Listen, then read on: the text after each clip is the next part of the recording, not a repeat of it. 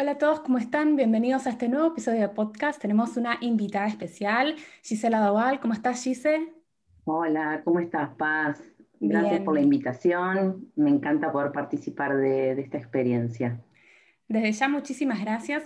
Contar un poco a la gente que no te conoce. Yo obviamente sé que tenés eh, muchísima carrera profesional en, Argentina, pero contale a, todas las personas que en este momento eh, tienen un primer contacto con vos, qué haces, de dónde sos, a qué te dedicas.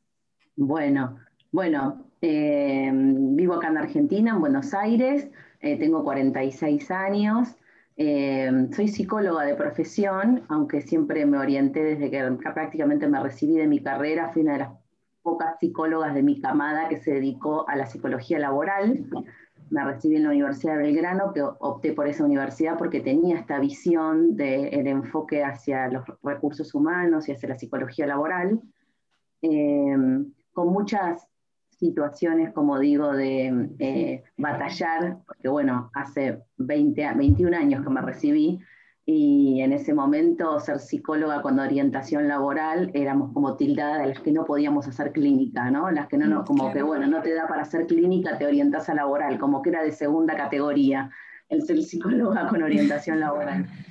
Eh, así que bueno, me dediqué eh, prácticamente desde el inicio de mi carrera a, esto, a gestionar eh, todo lo que es recursos humanos en una compañía, primero durante muchos años, hice toda mi carrera ahí, también en el ámbito universitario, y, bueno, y hace cuatro años eh, fundé mi propia consultora, eh, comencé con este emprendimiento, con este, como yo digo, gran desafío y gran sueño de poder desarrollarme en mi actividad y como quizás había soñado en ese primer momento cuando elegí mi carrera. Yo eh, trabajo mucho con el tema talento y, en, mis, eh, mi consultora no, no solo me dedico a lo que habitualmente la gente piensa que es bueno, hacer selección de personal, capacitación, formación para empresas o placement, eh, sino que también me enfoqué, y eso fue una elección personal y que tiene que ver con decisiones de vida y de carrera,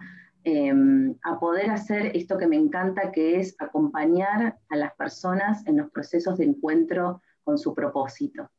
Eh, y de, bueno, acompañarlos durante este tiempo, que la pandemia también me puso de manifiesto estas cuestiones, de cuántas personas em, de alguna manera no, se sienten eh, dentro de, este nuevo paradigma y necesitan como, bueno, como un acompañamiento, eh, necesitan bueno, espacios para compartir experiencias, para, y la verdad que bueno, hice estas asesorías personalizadas y también grupos eh, donde bueno, la gente se, siente identificada con las cuestiones que les van pasando, Em, y bueno, tengo distintas situaciones, ¿no? Eh, genial, genial.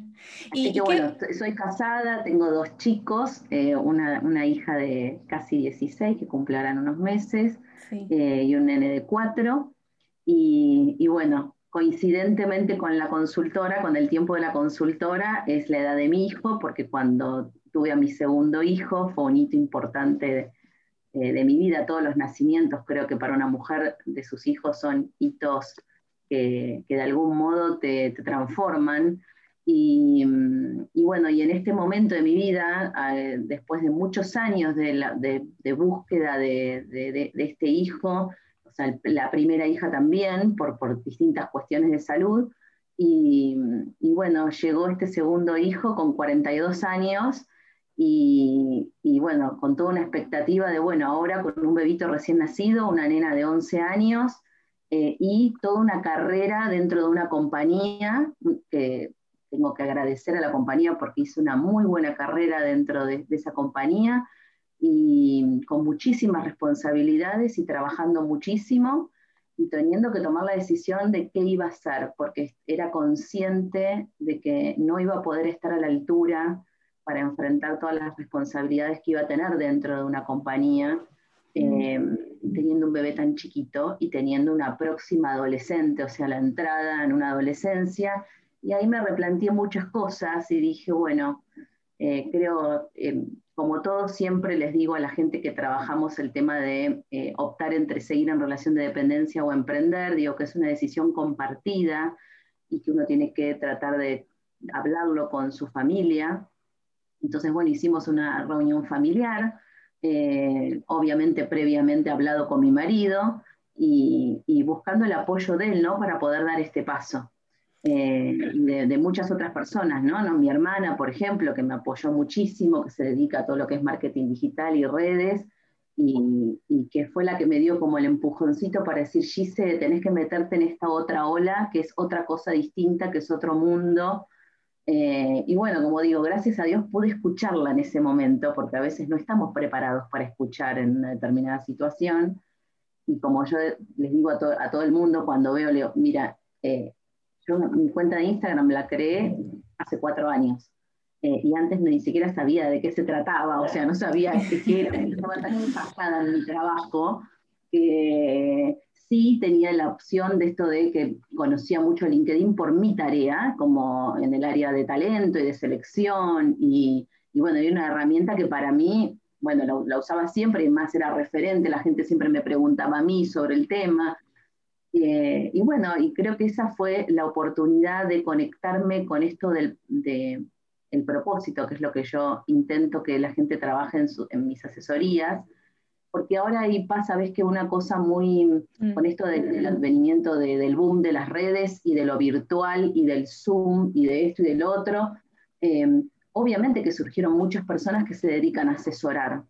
Eh, y a mí me es muy difícil a veces eh, dar mi perspectiva, por eso con todas las personas que me hacen la consulta yo hablo telefónicamente o hago un pequeño Zoom para que se entienda cuál es mi enfoque de trabajo. Mi enfoque de trabajo es un enfoque que apunta a la marca personal, al desarrollo profesional, al talento, pero con una eh, visión desde la tecnología, desde las redes, eh, y de cómo aprovechar y capitalizar eso para poder eh, gestionar lo que estemos haciendo para nuestra profesión, ¿no? Y trabajar nuestra marca personal. Tal cual. Eh, yo leí un poco, yo leí un poco tu, tu, historia, digamos, todo lo que tiene que ver con, con, toda la trayectoria que tenés. Has trabajado en las universidades más importantes y más prestigiosas de Argentina y obviamente siempre estás constantemente buscando la excelencia, buscando la capacitación. Y, eh, mm. tenés, digamos, si yo lo tuviese que describir desde mi punto de vista, tenés un enfoque muy, em, muy abocado a lo profesional, a lo corporativo, y, yo creo que a los emprendedores les está faltando eso en este momento, ¿no? Porque eh, mm. muchas consultorías o muchas asesorías, como bien vos decís, eh, son de personas que tal vez trabajan mucho el tema de la idea, el tema de la creatividad, pero también, eh, así sea un emprendimiento chico, un emprendimiento grande, es importante que desde el principio las personas lo traten y lo consideren como si fuese una, una empresa, ¿no? Como, o sea, con métodos, con procesos y demás. Eh, me interesa muchísimo todo lo, que, todo lo que comentaste y todo lo que nos contaste sobre, sobre tu vida, ¿no? Porque eh, esto de la maternidad, cómo te organizaste con el tema de la maternidad, con tu proyecto propio, con lo familiar, eso es, eso es algo que a mm. muchas emprendedoras les marca o el éxito o el fracaso y realmente como lo llevaste adelante es admirable. Y también los tiempos, ¿no? Porque también estamos en una era eh, de, de, querer obtener resultados rápidos. Entonces, mm. si yo el primer año de mi consultora o el segundo año hubiera dicho, bueno, quiero este objetivo, quiero lograr, bueno, no, no, se pudo, la cierro, me voy, no. Eh, bueno, todo tiene su tiempo, su proceso, encontrar tu camino, reenfocar, eh, hacer la lectura del mercado, o sea, un montón de, em, como yo digo, está todo el detrás de escena mm. em, que ocurre en paralelo a tu actividad como profesional. O sea, yo tengo mi actividad como profesional que estoy haciendo eh, búsquedas, reuniones con empresas, eh, a mis asesorías personalizadas, pero después hay todo un trabajo de detrás de escena que, bueno, aquellas personas que pueden tener un gran equipo, en general los emprendedores cuando arrancamos no podemos tener un gran equipo de trabajo detrás. Claro. Eh, y, bueno, y todo eso requiere un esfuerzo muy grande. Como yo digo, yo desde que soy emprendedora me levanto a las 6 de la mañana todos los días y de 6 a 8 hago mi trabajo de, del detrás de escena ¿no? Eh, hago las publicaciones en las redes, ¿por qué? Porque eh, de alguna manera mi actividad es, eh, está, tiene la impronta de mi marca y es muy difícil delegar estas cuestiones en otra persona, ¿no? Cuando, cuando las otras personas del otro lado, en general en el ida y vuelta en las redes y demás, buscan una orientación concreta profesional. Entonces a mí me es muy difícil esto por ahí desligarme y decir, bueno, por supuesto que cuando uno va creciendo tiene que ir viendo y buscando personas que sientan que trabajan de la misma manera y, poder confiar. Eh, pero bueno, eh, tiene mucho esfuerzo, eh, trae aparejado y mucho em, em, todos los días sentarse y tener una rutina de trabajo y ser muy constante. es como cuando a mí la gente me dice, ay, yo tengo mi perfil de LinkedIn, pero la verdad que no me da ningún resultado.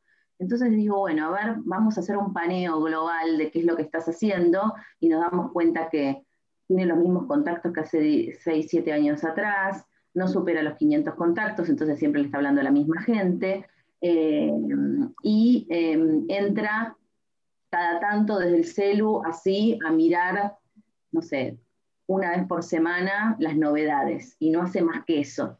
Entonces, como justamente es una red en la que, de colaboración y donde se gestiona justamente eh, contenido de valor y a nivel profesional, lo que se espera es un ida y vuelta que tenga que ver con eso. Entonces, en la medida que yo no le otorgo estas cuestiones a la red, la red no me va a devolver cosas interesantes. Es como cuando uno está mirando, yo siempre digo, ¿no?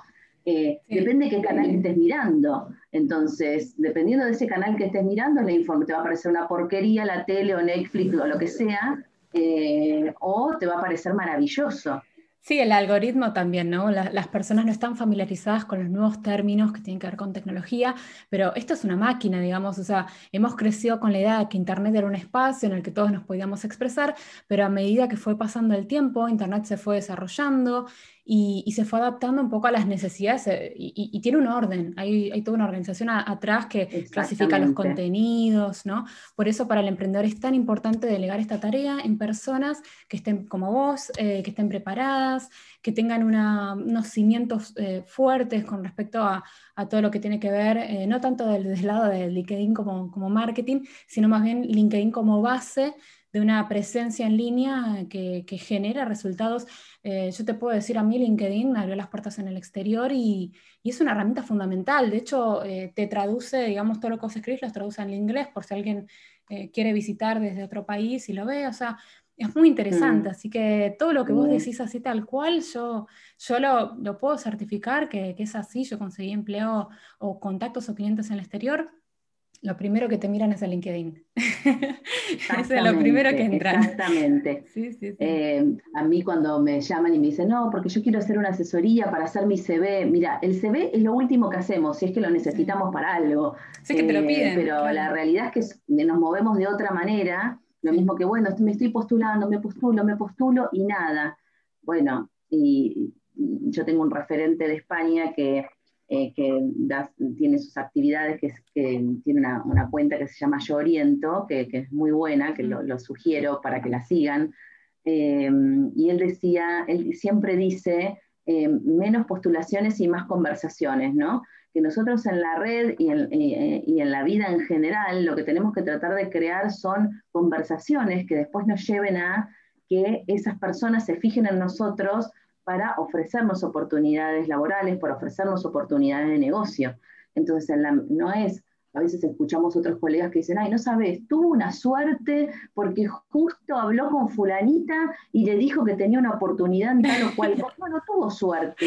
No, no, Claro, eh, entonces, estas, estas cuestiones, bueno, eh, hay, muchos como mitos de, de este estilo, eh, también el tema de que los que están en redes sociales son, bueno, como que quieren jugar a ser influencers. Entonces a mí yo tengo muchas colegas psicólogas que me dicen, Gise, nosotros con el secreto profesional, eh, imagínate que cómo vamos a estar ventilando cosas en las redes. Bueno, porque lo que es perspectiva no es ventilar cosas en las redes. Una cosa es eh, actuar dentro de las redes como si fueras un influencer de lo personal, mostrando cosas de tu casa, de tu vida, de, eh, y otra cosa es darle tu orientación de acuerdo a tu objetivo profesional y de marca, que puede o no incluir aspectos que tienen que ver con tu vida personal. Eso tiene que ver mucho con tu estilo, con tu personalidad y justamente eh, con lo que vos te sientas más cómoda. Yo le digo a la gente, no toda la gente le gusta estar frente a una cámara, aunque después tengamos que decirle, mira, si estás trabajando esta temática y está, está, estás dando mucho voz tu impronta, la gente te tiene que conocer, eh, no, querés, no querés salir en un vivo o no querés hacer un video, bueno, vamos de a poquito, primero con una foto, después con una foto en, en alguna actividad que estés llevando adelante, después con un video de algo que por ahí te grabó otro, eh, y así, ¿no? De a poquito. Pero también eh, en estos círculos, como te digo, de profesionales, eh, el, año pasado, por ejemplo, eh, di un, taller, un workshop para un laboratorio muy importante que le brindaba este workshop de marca personal para eh, médicos. Por todo esto del contexto del COVID y de cómo tuvimos que empezar, los médicos tuvieron que empezar a tomar esto de interactuar mediante las redes, mediante un WhatsApp, de la, atención virtual, y bueno, y, este laboratorio quería que ellos supieran la importancia de tener un perfil de LinkedIn adecuado que exprese em, a nivel científico. Eh, todas las cuestiones que tienen, tenían que ver con su especialidad. Y, al principio está siempre esto de, em, bueno, la verdad es que no sé si esa red es para esto. Entonces yo digo, en la medida que nosotros los profesionales que seriamente trabajamos determinadas temáticas, no podamos estar en ese mundo y demostrar que sí se puede eh, tener una actuación profesional y acorde a tu actividad y acorde a tu objetivo, eh, seguiremos escuchando voces y profesionales o no profesionales o gente que eh, habla sin sentido, sin, sin, una base sólida, y, y el resto pensará que eso es nuestra especialidad. Entonces nosotros, como yo digo, por ejemplo, los psicólogos tenemos que salir a defender nuestra especialidad eh, en las redes y mostrar que se puede hacer un trabajo serio eh, de marca personal eh, sin exponernos y sin hacer, como yo digo, una pavada de, de influencer, decir, ay, me quiero hacer la que estoy acá. No, pero, pero vos sabés que algo que no sabe la gente, creo que mucha gente se está enterando en este momento, eh, la mayoría de los contenidos en redes sociales o de la mayoría del laburo que hay atrás de un influencer, hay una agencia, hay un psicólogo, hay un psicopedagogo, hay un laburo, digamos, hay un trabajo de psicología atrás y de psicología de la interacción, en los videojuegos, o sea, digamos, todo lo que tiene que ver con la presencia en línea tiene que estar planificada por está bien que uno tenga como la idea principal, pero siempre tiene que haber como un otro que nos pueda evaluar, que nos pueda guiar y, obviamente el laburo de, que hace tu consultora y, obviamente por tu trayectoria y tu, tu, mirada desde lo académico, desde lo profesional, es muy interesante para una persona que tal vez tiene la creatividad y se quiere mandar a hacer las cosas eh, por sí solo. Y de hecho los profesionales, eh, tenés razón esto de que les cuesta estar en la presencia en línea, pero pero hay formas, digamos, y formas de demostrar. Nosotros, por ejemplo, desde este canal hacemos contenido slow y sabemos bien quiénes son los que nos miran. Eh, sabemos las edades, sabemos eh, si son hombres, mujeres y qué intereses mm. tienen. Y eso también es lo más importante, entender a quién le hablas, a quién le comunicas y, mostrarse y calibrar esa imagen con el mensaje. Eh, pero bueno, a veces uno mira todo ese contenido que hay en internet y parece que es casual, ¿no? Pero la mayoría está planificado, está bien diseñado. Por supuesto. Lo mismo digo yo de los, de los posteos en, eh, LinkedIn, que eh, muchos posteos tienen que ver con un objetivo que está por detrás. Nosotros hacemos una calendarización de contenido y que tiene que ver con los objetivos que nos proponemos de nuestra marca o de nuestro negocio, ¿no? Entonces quizás hay objetivos que están ligados a la marca personal y en donde tengo que eh, a través de distintas eh, temáticas y de distintos formatos, video, eh, no sé, un, PDF que subo, una imagen, una foto, trasladar mis competencias profesionales y, trasladar eso que me hace distintiva, mi propuesta de valor. no solo en lo descriptivo, porque yo puedo tener un extracto, como siempre les digo, puedo tener un extracto hermoso en LinkedIn, que es esa parte que dice acerca de, donde yo siempre invito a que ahí eh, no reiteren lo que, lo que pondríamos, lo que ponemos en general en experiencia laboral, sino más bien que eh, podamos expresar ese diferencial, esa propuesta de valor, qué me hace diferente, cómo soy en el cómo eh, de, de, mi actividad, ¿no? y a veces nos matamos haciendo un perfil divino eh, y, logramos eh, hacer ese perfil estelar que nos dice la red, porque cumplimos con todos los campos que nos dice eh, la red, pero después no generamos contenido acorde a eso que estamos explicando en nuestro extracto o en nuestro titular. Entonces, tenemos que ser consecuentes con eso. Y también consecuentes entre las redes y, saber cómo orientarnos en una red y en otra. Digo lo mismo en Instagram que en Facebook, que en, LinkedIn. Bueno, tenemos, como decís vos, públicos distintos, por ahí áreas distintas. Eh, yo, por ejemplo, con, mi cuenta en Instagram va orientada a un tema y en LinkedIn quizás trato otros temas, porque es, es otro tipo de vinculación también eh, con, con esa comunidad. Entonces, eh, yo lo que trato de decirle a las personas es esto de poder no crear comunidad profesional, eh, eh, hacer una... yo creo que la, mayor, el mayor desafío es crear una muy buena red que esté compuesta desde, como, como dos grandes grupos, ¿no? El grupo que va a ser mi referente de carrera, mi referente en cuanto a los temas que yo manejo, donde voy a ir a buscar mi contenido, donde voy a nutrirme de las universidades, instituciones, empresas que me aportan valor en mi desarrollo profesional y en lo que yo estoy haciendo. Y por otro lado, todo el grupo de personas que están más orientadas a lo comercial, a, negocio, que son tomadoras de decisión para contratar mi servicio, para contratar mi producto, em, o eh, que me pueden acercar oportunidades eh, de negocio o oportunidades laborales. Entonces son como dos grandes grupos. Y también ir enfocando, ¿no? Porque si yo cambio mi, mi, objetivo, el otro día hablaba con una persona que me decía, mira, yo quiero desarrollarme más en el ámbito académico, yo estoy casi en el fin de mi carrera, en lo corporativo, me gustaría acercarme más para poder los últimos años quizá dedicarme a la docencia. Y bueno, hicimos una revisión de su red y en su red no tenía nadie que tenga que ver con ese, ese, ese sector en particular. Entonces, bueno, exploremos y explotemos toda esa parte de eh, em, el, LinkedIn que te puede servir a vos para contactarte con gente que esté en el ámbito académico. Entonces, ¿cuántos rectores de universidades están en tu red? ¿Cuántos directores de carrera están en tu, en tu red? ¿no? Entonces, siempre tenemos que evaluar qué nos está devolviendo del otro lado y cuán efectivo va a ser eh, mi accionar dentro de la red también dependiendo de cómo voy conformando, ¿no? Es como, como, como una, una, estrategia. Eh, y cómo me voy acercando también a esas personas, ¿no? Esto de, siempre digo, nosotros es, muy fácil conectar, por eso yo siempre digo, desde, desde el celu no se conecten, no conecten con personas, porque es muy fácil poner el dedito y conectar. En cambio, si lo hacemos desde la compu, eh, ya la compu nos viene, eh, preconfigurada, la versión desde, desde computadora, eh, la opción de añadir una nota.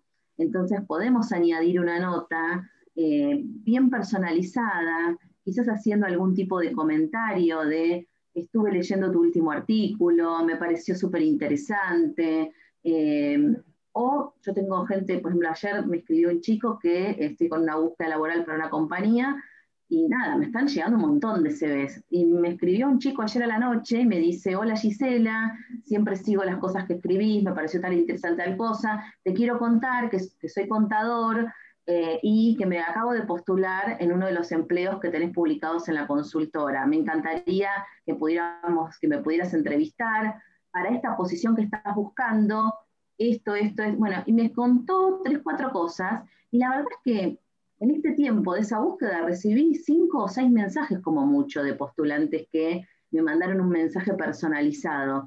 Entonces, imagínate que frente a una base de datos gigante y millones de postulaciones que tenemos para las distintas búsquedas, tener un mensaje personalizado a una persona que me diga, mira, me postulé, creo que puedo aportarte esto para la búsqueda, eh, resaltando algún aspecto de su perfil que puede ser interesante, eh, eso automáticamente hace que yo me pose sobre su perfil y diga, a ver quién es esta persona, a ver, voy a mirar si realmente este perfil encaja con la cultura de la organización, con lo que se está buscando. Entonces es eh, muy interesante también a la manera en que nos relacionamos y que nos vinculamos en la red, ¿no? Y cómo vamos generando como ese ida y vuelta y esas conversaciones. Yo digo, yo he tenido grandes conversaciones con personas que para mí, eh, como yo digo, si yo no hubiera tenido el acceso a las redes, hubiera sido imposible quizás conversar. sí, sí, yo digo lo mismo, estamos en el mismo club. El networking yo, eh, yo considero el capital social es un factor muy importante, o sea, es un factor que suma en el éxito o, la realización de los objetivos profesionales o personales que uno tenga. Eh, está el capital social, estar bien preparado, el posicionamiento, tener todo lo que es, eh, no digo, bueno, la imagen, porque hay mucha gente que dice, no, yo la verdad que no quiero estar en redes sociales, no me interesan los likes o no me interesan las, las visualizaciones, pero eh, podés tener también tu, red de manejar tus redes como si fuesen de nicho, ¿no? O sea, decir, bueno, yo quiero apuntar, yo quiero apuntar a una red que comunique para directivos. Y vos sabés que, siempre vas a tener en tus publicaciones 4, 5, 6 likes, pero súper importantes, mega relevantes para vos, que sean facilitadores de poder iniciar una conversación, de poder decir, che, ¿te gustó lo que escribí? y hacer algo más. Eh, así que yo creo que cada uno hoy estamos en un momento en el que podemos diseñar nuestras propias propuestas y podemos... Eso es lo fantástico, no tiene límite, no tiene límite, eso es lo que yo le explico a la gente, es como que tenemos... Eh, antiguamente, y yo digo antiguamente y me siento súper vieja. No, pero se entiende. No, se entiende desde dónde lo decís porque el tiempo en internet es muy rápido. O sea, lo que. Claro, pero antiguamente hace 20 años, muchísimo, es muchísimo.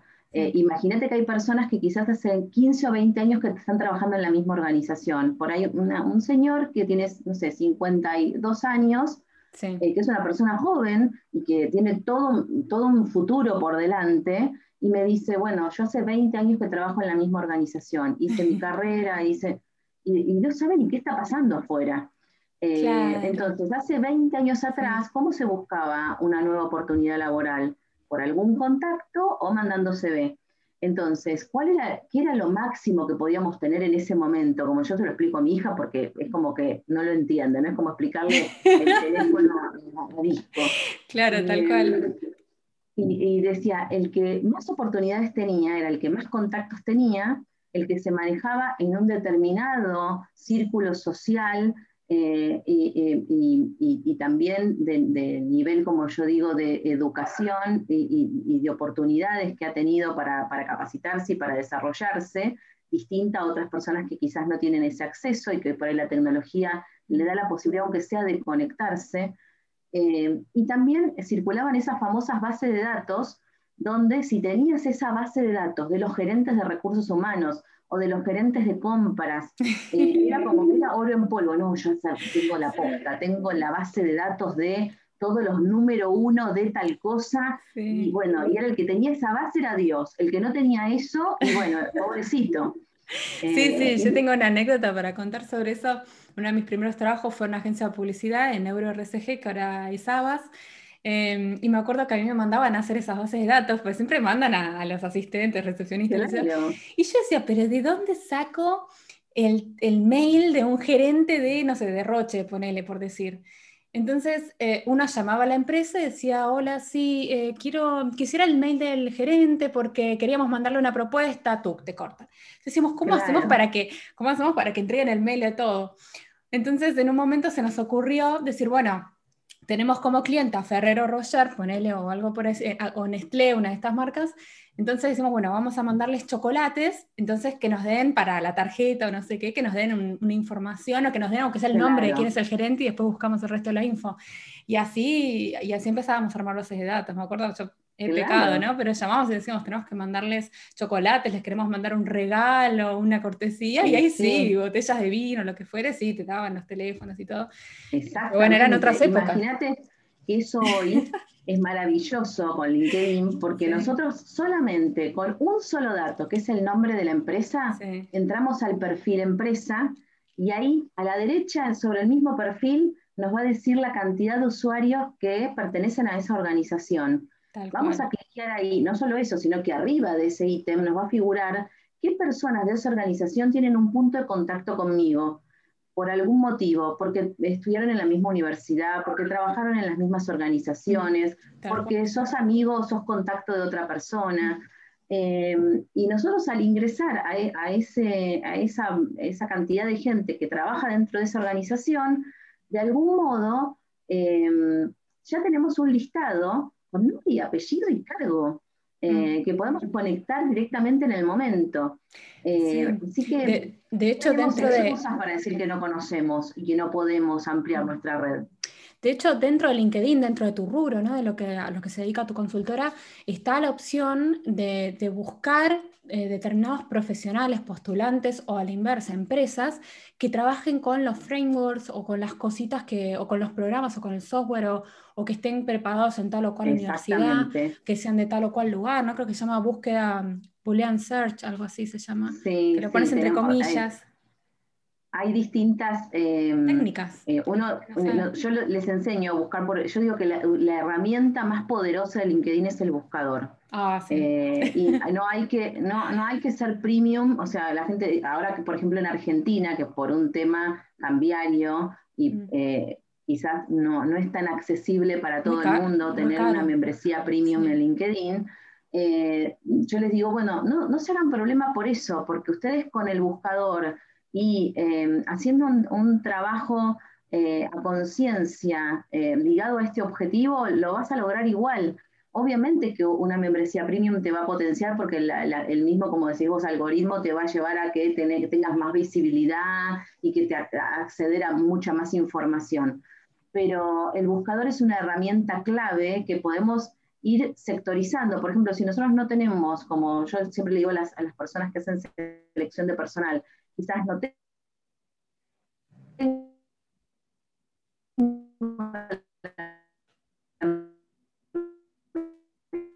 reclutador que eh, entonces lo que hacemos es eh, de algún modo eh, tratar de, sacarle provecho a esta, este motor de búsqueda, a este buscador, poniendo ¿no? las palabras claves de una determinada manera para ir acotando eh, y haciendo como este embudo para que nos arroje una cantidad de resultados más chiquitos, porque es como si yo digo, bueno, si nosotros ponemos la palabra marketing y ponemos contenido o ponemos personas o ponemos eventos, me van a, me van a arrojar, imagínense, con más de 710 millones de usuarios a nivel mundial, me puede llegar a arrojar, no sé, millones de resultados. Entonces, en la medida en que nosotros vamos achicando esa brecha y vamos sumando eh, a esa palabra marketing, no sé, marketing más, no sé, eh, laboratorio, más mm. COVID, más, bueno, voy a ir llegando y se va a ir acotando. Nosotros hacemos lo mismo con la búsqueda de postulantes, o sea, no es lo mismo buscar, yo ahora estoy buscando un contador, por ejemplo, que tenga manejo de SAP. Bueno, si pongo la palabra contador en el buscador, bueno, millones de personas. Claro, si pongo la todos. contador más SAP. Claro, tal cual. Sí. Pero, Así que mm, bueno, esa es una herramienta que yo le impulso mucho. Eh, pues obviamente que cuesta al principio todo esto, porque no todo el mundo está familiarizado, eh, pero en la medida que yo les voy mostrando eh, los resultados y ellos mismos van detectando, porque nosotros lo que hacemos es al inicio, por ejemplo, de una asesoría, sacamos, yo les digo que me manden un screenshot de su SSI que es este puntaje que LinkedIn te da de cómo es tu actuación dentro de la red, ¿no? Cómo estás manejando tu marca personal, cómo estás creando contenido, eh, cómo te estás relacionando en la red. Entonces trabajamos sobre esas cuatro variables y sobre ese puntaje y nuestro objetivo es que cuando termine la asesoría y después de un tiempito de que ya estés rodando en línea, bueno, ese puntaje se vea reflejado en ese puntaje. O sea que trabajamos también con algo que nos va marcando eh, cómo vamos avanzando en este recorrido. Eh, y la verdad que los cambios son impresionantes. Me dicen, no lo puedo creer que, no sé, tenía 2,7% en marca personal y ahora tengo 11%. Eh, y bueno, es un avance que la gente siente gratificación. Yo siempre digo, cuando mostramos esto, la gente se motiva mucho más y siente que lo que está haciendo vale la pena. Sí, está muy, muy bueno y eso además es muy interesante. Yo lo puedo notar eh, a partir que empecé, desde que empecé a publicar los podcasts en video, eh, la red social de LinkedIn las empezó a posicionar mejor. Yo obviamente, yo digamos soy a la antigua, prefiero el, networking de, llamar, de estar, porque bueno, como ya te digo, o sea, me enfoco digamos en, en, nada, en la comunicación concreta, directa, pero... Eh, puedo notar que en este último tiempo la red de LinkedIn creció y un montón de personas empezaron a visitar mi perfil y me empezaron a hacer preguntas o me empezaron a, pedir recomendaciones.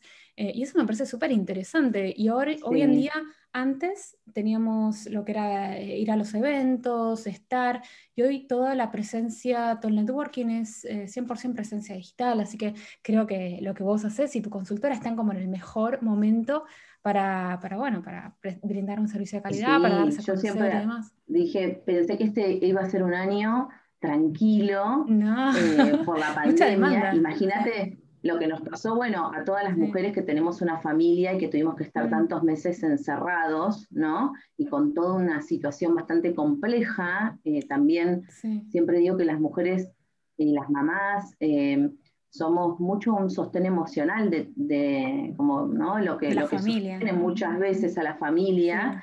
Y bueno, tuvimos que estar en este rol. Yo recién hice un videito acá para, eh, para Instagram y ponía, bueno, acá me estoy preparando para la entrevista con Paz y les muestro el despelote que me dejó mi hijo acá atrás en mi sillón, con el tren estirado, me, me, sacó todas unas lámparas que tengo allá, unos LEDs que, que tengo con el, con, con el logo de la empresa me sacó todos los cables. Sí, aparte, la mañana, tu contenido, de tu, contenido de Instagram es muy real, o sea, te representa a vos al 100%. O sea, claro, y, bueno, y todo eso en este año fue muy complejo. Eh, y, bueno, escribí varias cuestiones sobre este tema, sobre el tema de la mujer, qué, qué pasa a trabajar con los chicos en casa. Eh, eh, cómo poner esto de, ¿no? de los límites, de cómo, cómo explico en mi compañía que me está pasando esto, que son las doce y media, una, y que tengo tres hijos y que les tengo que dar de comer. Eh, ¿no? Y, y, cómo hacer este equilibrio dentro de la familia, decir, bueno, yo por ejemplo mi agenda la coordino con mi marido, eh, porque durante el primer tiempo que no tuvimos ayuda en la casa, que eso, bueno, también sostiene a las actividades eh, laborales de, las familias. Eh, fue muy complejo y fue muy difícil poder estar en tantos lados al mismo tiempo, ¿no? Entonces tuvimos que armar equipo ahí, no, quedó otra que armar equipo para decir, bueno, vamos a coordinar las agendas eh, y, también a, tratar de uno de flexibilizarse. Yo siempre digo que el tratar de el poder de adaptación de esta época, ¿no? Fue clave. Yo al principio decía, bueno, tendré que pasar, ya venía trabajando en lo virtual, ya venía teniendo sesiones más que nada con gente del interior del país, que eso es lo que me, encanta de, lo virtual, que puedo acceder a, bueno, contactarme con un montón de gente. Y este año dije, bueno, y todo lo presencial que muchas veces, no sé, yo armaba talleres o, tenía las sesiones en el uno a uno, que la gente le gustaba venir a mi oficina y teníamos como ese espacio mm, para, poder trabajar estos temas. Y bueno, y en un momento tomé la decisión, tomé la determinación y dije, no, Gisela, esto no va más, esto va a seguir, esto va a continuar. Y, y, yo siempre le cuento a la gente, y vio también en las redes el detrás de escena, que yo este escritorio en mi casa lo tenía lleno de cajas. Eh, de cosas de cuando me mudé a esta casa y nada, este era un escritorio, pero lo tenía lleno de, cualquier cosa. Y dije, no, eh, esto va a seguir. Así que en junio, cuando me di cuenta que esto iba a seguir, dije, bueno, no, nada, saqué todo, saqué todo lo que tenía en, esta, en este escritorio, me traje todo lo de la oficina, hablé y cerré la oficina y dije, tengo que hacer un duelo sobre esto y tengo que eh, comenzar a trabajar de otra manera. Eh, y hoy estoy feliz porque digo, qué suerte que hice esto a tiempo. Aparte me traje toda la información, todo. Cuando yo me llegaban las búsquedas, yo iba a estar pensando, no, porque eso lo tengo en la oficina y eso. Y dije, no, me tengo que acomodar y tengo que eh, estar en un lugar que a mí me guste y tengo que estar cómoda. Eh, y eso también es parte de todo lo que nos pasó ¿no? en el 2020, ¿no? Sí, tal cual. Eh, tal cual, esto, esto que tiene que ver con la adaptación al cambio, algo que habíamos hablado en otros episodios, y también como la pandemia, perdón, no lo puedo decir porque el, buscador, digamos, nos, de cómo se dice, eh, nos baja el SEO. Hay palabras que no se pueden decir, ¿viste? Pero como, en este periodo que pasamos, esta crisis tan complicada, eh, generó un cambio para todos y eh, cómo en las casas nos tuvimos que organizar, cómo tuvimos que aprender dinámicas. Eh, yo te entiendo perfectamente lo que vos decís porque yo tuve que implementar un sistema de carteles. ¿no? Porque, porque ah, mi, claro.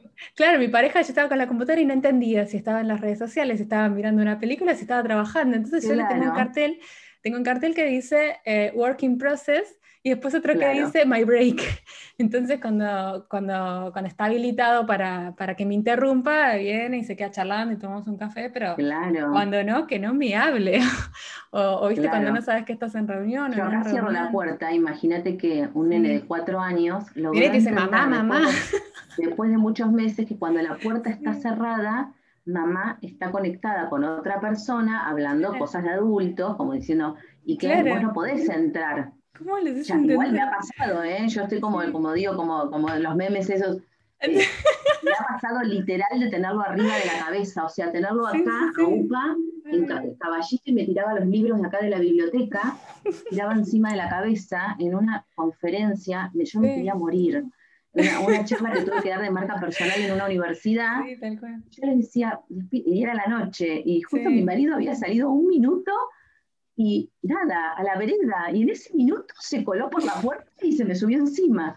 Y yo no me podía creer, dije, bueno, a todas estas cosas eh, obviamente no, nos tuvimos que amoldar, y a las compañías también les pasó lo mismo. Y yo siempre les digo, ahora que estamos haciendo búsquedas laborales y que se está reactivando, gracias a Dios, al mercado y que, y que, que hay movimiento, aún a pesar de, esta altura del año, eh, que también las compañías eh, se pusieron de manifiesto eh, muchos aspectos eh, que quizás se decían desde lo formal, desde cómo, quiénes, cuáles son nuestros valores, desde lo que es la marca empleadora, y que este contexto del 2020 puso, puso en blanco y negro realmente si esos valores estaban trabajando así, cuán importantes son las personas para esas organizaciones, eh, cómo se han adaptado, qué cosas han puesto a disposición, con qué han ayudado a, ese colaborador, a esa estructura familiar, a esa persona que ha pasado por un momento de enfermedad. Entonces, también creo que em, es un momento donde las áreas de recursos humanos y de talento de las organizaciones también van a tener que em, eh, enfocarse en trabajar muchísimo estas cuestiones, porque así como las redes han puesto de manifiesto em, esto de eh, la marca empleadora a través de las mismas personas que trabajan dentro de las organizaciones, que son como portavoz y que van eh, en un paralelo mostrando cómo es esa organización real, em, bueno, hoy está pasando esto, ¿no? Eh, personas que me dicen, mira, yo la verdad que me encantaría trabajar en tal lado porque conozco a fulanito y no sabes todas las cosas que eh, eh, hicieron durante el 2020. cómo desde, desde prepararlos para lo que venía, desde la tecnología que pusieron a disposición, desde todas las cosas que les enviaron a su casa para que estén confortables. Mm. Sí, de hecho, por ejemplo, hablando de transformación, y con esto ya vamos cerrando el bloque, yo me quedaría hablando un montón, pero yo sé que tenés cosas que hacer, así que voy, a, voy acelerando un poco. Tengo otro vivo a las nueve. Sí, sí, sí, ya sé que tenés una agenda así, yo también. Em, así que bueno, eh, todo esto de la transformación digital, como para darle un cierre, eh, sí, a mí me sorprendió, yo voy siguiendo a las empresas de Argentina por, por redes sociales, también tengo amigos que que están en empresas que, proveen estos servicios y la verdad que como entre todos se fueron ayudando, fueron encontrando soluciones, la verdad que es admirable y, qué bueno que esto esté pasando y qué bueno que empecemos a, aceptar eh, y que empecemos a, crecer eh, desde lo digital porque, porque bueno, eso es lo que se viene, es lo que acá eh, ya funciona hace un montón, acá a, mi pareja le dieron home office hasta 2022, por ejemplo. ah, claro, claro. Sabemos que esto va a llevar tiempo que por lo menos es un año más en el que tenemos que, ya tenemos la información, ya podemos predecir un poco más tomando información de lo que pasó el año anterior y utilizar todo ese conocimiento y experiencia para hacer que este año sea mejor y, que estemos más adaptados, más preparados. Así que yo creo que no, no hay nada de qué preocuparse. Em, vamos un poco al, al, segmento de recomendaciones. Em, si tuvieses que definirte en una palabra, ¿no? ¿Cuál sería? Si tuvieses que ponerle un hashtag a, a, vos, ¿cuál, ¿cuál, sería tu hashtag? Ah, mi hashtag sería empatía o solidaridad. A mí me gusta mucho, creo que mucho de lo que estoy haciendo ahora, de, de como yo digo, lo que quiero, lo que tengo como desafío por delante es que quiero aportar a, este nuevo paradigma, lo que se viene, eh, quiero poder aportar a determinados grupos que están en desventaja. Y, bueno, trabajo con algunas ONG y trabajo con esto del empleo, de... Sí, sí, eh, vi que, vi que hiciste algo, haces jornadas de capacitación para personas que están en búsqueda laboral y que no tienen acceso, no tienen recursos. Eso me parece muy interesante, es muy... Sí, también estoy trabajando con los chicos de la Fundación Residuca, eh, mm. que es una, fundación, una ONG que, trabaja muy seriamente con programas de inserción y de capacitación para adolescentes y trabaja con compañías muy grandes, así que estoy como asesora del Consejo Laboral en la parte de lo que es recursos humanos, dándoles una mano con eso, eh, y, cada tanto también doy algunas charlas ahí. Y, bueno, y todo lo que es universidades, como siempre, en, las universidades que estoy como profe, en algunas materias, que eso es como, como yo digo, como mi corazoncito que lo tengo en la docencia también. Eh, en las universidades también doy muchas charlas gratuitas, esto de marca personal, de empleo, de los nuevos paradigmas de empleo, eh, cómo prepararte para la búsqueda laboral. Eh, y, y, en este último tiempo, como decís vos, estuve muy enfocada en la marca personal desde esto, desde, el punto de vista de, las redes profesionales, porque bueno, porque el contexto un poco nos fue marcando esta agenda, ¿no? Eh, así que eh, contenta, como te digo, de, de, haber estado a la altura de las circunstancias, ¿no? Sí, sí, casi como si hubiésemos tenido el rol de, prepararnos para este momento, ¿no? Creo que algunas personas lo sienten así, que ya venían preparándose de antes. Em, Exactamente. ¿Hay alguna serie de Netflix, algún libro, algo que quieras recomendar? Así que algo que descubriste en este último tiempo, si che me parece que me gustaría contarles. Mira, el eh, libro, em, eh, bueno, ahora está, mucho, creo que mismo está, hay grupos que están trabajando sobre este libro, que es El Camino del Artista. Ah. Eh, hay uno que se llama El Camino del Artista en Acción, mm. que es un libro, la verdad, muy lindo porque está como lleno de actividades eh, para justamente ir encontrando este camino, eh, esta conexión con uno mismo, y trabaja desde muchas eh, aristas, ¿no? Desde, desde lo personal, desde lo profesional, desde cómo encaramos nuestra vida, las tareas, las cosas que vamos, nuestros objetivos, y tiene herramientas muy lindas de trabajo. Obviamente después hay un montón de otros libros que tienen que ver con, con, las cosas de marca personal que siempre recomiendo, pero eh, y también un libro que me gustó mucho, que lo estoy releyendo ahora, eh, se llama Desatando a la Mujer Fuerte, eh, que es de una, autora mexicana. Sí, todos los datos los vamos a, si quieren más info sobre lo que está comentando Gise, en los comentarios, en la parte de descripción del video van a estar todos los links y, en la parte de notas, todo lo que ah, vamos mencionando. Sí, sí, hacemos la reseña y así que... La reseña. Eh, y, de, de, Netflix, eh, lo que me, estoy mirando varias cosas al mismo tiempo, eh, pero una que me gustó mucho, que es vieja, pero es Atypical. No sé si la viste. Y... Ay, yo voy a hacer, yo voy a hacer una, que es, esa se las recomiendo, que es, habla de un español que vino a trabajar a Argentina, después les debo el nombre, lo dejo en la parte de descripción, pero no sé si es la misma, se llama Atypical o, algo así, que es de un español que trabaja en Argentina y que le pasan un montón de vicisitudes, es muy de recursos humanos la película. Ah, no, no sé. Eh, bueno, esta no, esta es un, chico adolescente, un, joven de 18 años que tiene un trastorno del espectro autista. Eh, a mí, obviamente, que también esas cosas me atrapan por mi profesión de base, ¿no? Sí, y, toda la visión de, cómo es su visión del mundo y cómo se enfrenta a esto de salir al mundo, ¿no? Salir al mundo a buscar un empleo, salir al mundo a relacionarse en una universidad, sus primeros pasos en una universidad, y la verdad, y cómo es también el rol de la mamá y cómo tiene que soltar en algún momento y dejarlo, dejarlo que se mueva solo, y todas las vicisitudes, la verdad que eh, es una serie muy linda, eh, porque em, muestra otro costado, ¿no? De, también cómo a veces cuestiones que nosotros vemos de la vida cotidiana, que no nos damos cuenta que son abrumadoras, pensamos que para una persona que tiene esta dificultad o este tipo de trastorno es algo que, bueno, es propio de esa patología, ¿no? Mm. Y, no nos damos cuenta, a veces es como un choque fuerte, decir, bueno, ahora que estuvimos mucho tiempo eh, sin tanto contacto social, eh, eh, fíjense que a muchas personas les está pasando que salen a un lugar donde quizás hay un poquito más de personas de las que está habituada y ya quizás siente como una tensión o no se siente cómodo porque tuvo mucho, mucho tiempo de encierro. Entonces, bueno, por eso también me, interesó mirarla y había mirado un capítulo así mucho tiempo y la dejé y ahora la retomé y la verdad que, me gustó mirarla por, por, relacionarlo por, las vivencias de, lo que fue el 2020, ¿no? Mm, tal cual. Buenísimo. Y para cerrar, ¿algún mensaje que le quieras eh, dar a nuestros seguidores, a nuestros oyentes, la gente que nos está mirando en este momento?